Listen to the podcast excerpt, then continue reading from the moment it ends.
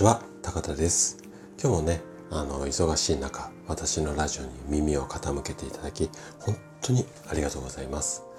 今日もね、50代の君に伝えたい50のこと、このシリーズのお話なんですけども、今日で53回目になるこのシリーズですが、一応ね、この53回目で最終回、最後の回とさせてもらおうかなというふうに思っています。で最後はどんなお話かっていうときっかけを作ろうこんなテーマで話をしていきたいなというふうに思います。で今日、まあ、最終回ということで、えっ、ー、とこれまで、まあ、53回ほどこのシリーズで放送してきたんですがこの後明日以降、まあ、どんな放送になるのかなっていうふうに思ってくれてる方もいらっしゃるかなとは思うので今日最後に次回以降こんなお話ししたいよなんていうふうに考えてますみたいな、まあ、告知というか宣伝というかお知らせというかそんなこともさせていただきますので、えー、っと最後まで楽しんで聞いていただけたら。で、ちょっとね、あの、そんな最後宣伝ちょっと入れるので、いつもよりも少しだけね、数分長めの放送になると思うんですが、最後までお付き合いいただけると嬉しいです。それではね、最終回になりますけれども、もう一人の自分と会話をしていきたいなというふうに思います。10年後がわからないのに30年後はわからないよね。50代の30年後、それは80代だよね。そして50代のすごいところは20代を思い出せることなんだ。君も20代のあの頃今でも思い出せるだろ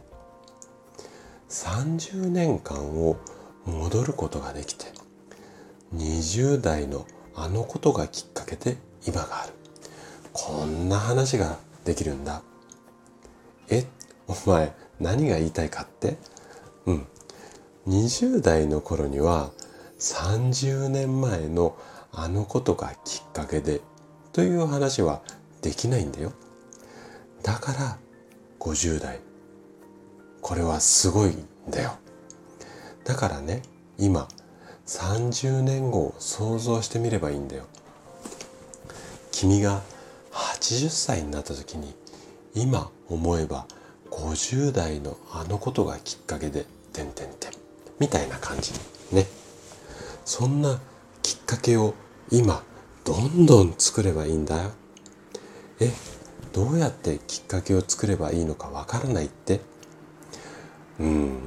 これはね、すごく難しい問題なんだけれども、一つ言えることは、きっかけはいつも変なことから始まるんだ。そんな変なことは自分らしくない行動や発想をした時に生まれる。だから君らしくないそんな評価を周りからたくさんされるようなそんな生き方をしてみてごらん50代になると自分らしいだらけでがんじがらめになってしまうでもね自分が決めた自分らしさと周りが決めた自分らしさこれはね違うということも覚えておいてほしいんだ。そして君には自分らしくこの自分らしい枠を飛び越えてほしい。思い切って。今日君に伝えたかったことそれはきっかけを作ろう。今日のお話はここまでとなります。はい。ということでねうんとこれまで53回まあ足掛けそうですね年末年始も入ったので2ヶ月弱になりましたかね。あの私もスタイフ始めて1年ちょいになりますけれども同じテーマでこれだけ長いことうんとあれこれ話をしたっていうのは初めてだったんですよ。で自分でねこの50代の君にのシリーズを始めようと思った時にうーん続くかなって正直不安なところもあったんですがあの、おかげさまで、本当にね、皆さんからいろいろコメントとかいいねをすごくいただいていて、このシリーズが。あの、なんとかここまで本当に皆さんのおかげで続けることができました。ね、そしてうん体のことじゃないまあ心のことっていうか考え方ですかね。この辺の話って私昔からそうなんですけども意外と好きだなっていうのが改めて自分でも実感としてあの感じられるまあそんなシリーズだったまあそんな感じですかね。で、えっと、明日からなんですけども、明日からはね、しばらく、あの、今までこの50代の君にのシリーズの前に、いろいろこう、まあ、体のこと、まあ、生体の院長として日々、こう、皆さんの不調を改善するような、まあ、あの、ことをやっているので、健康情報の引き出しっていうのはかなり一般の方よりも多いかなと思うので、まあ、あれやこれやっていうふうに、こう、健康情報をね、日替わりでいろいろとまた話をしていけば、あ、話をさせてもらえればいいかなっていうふうにちょっと思っています。で、えっと、まあその辺をね、引き続き明日以降はやるんですが、その後ね、ちょっと今回のその50代の君にのシリーズで、だいぶこう、私自身が、なんていうのかな、気持ちよくっていうか、皆さんに評価いただいて自信を持ったところもあるので、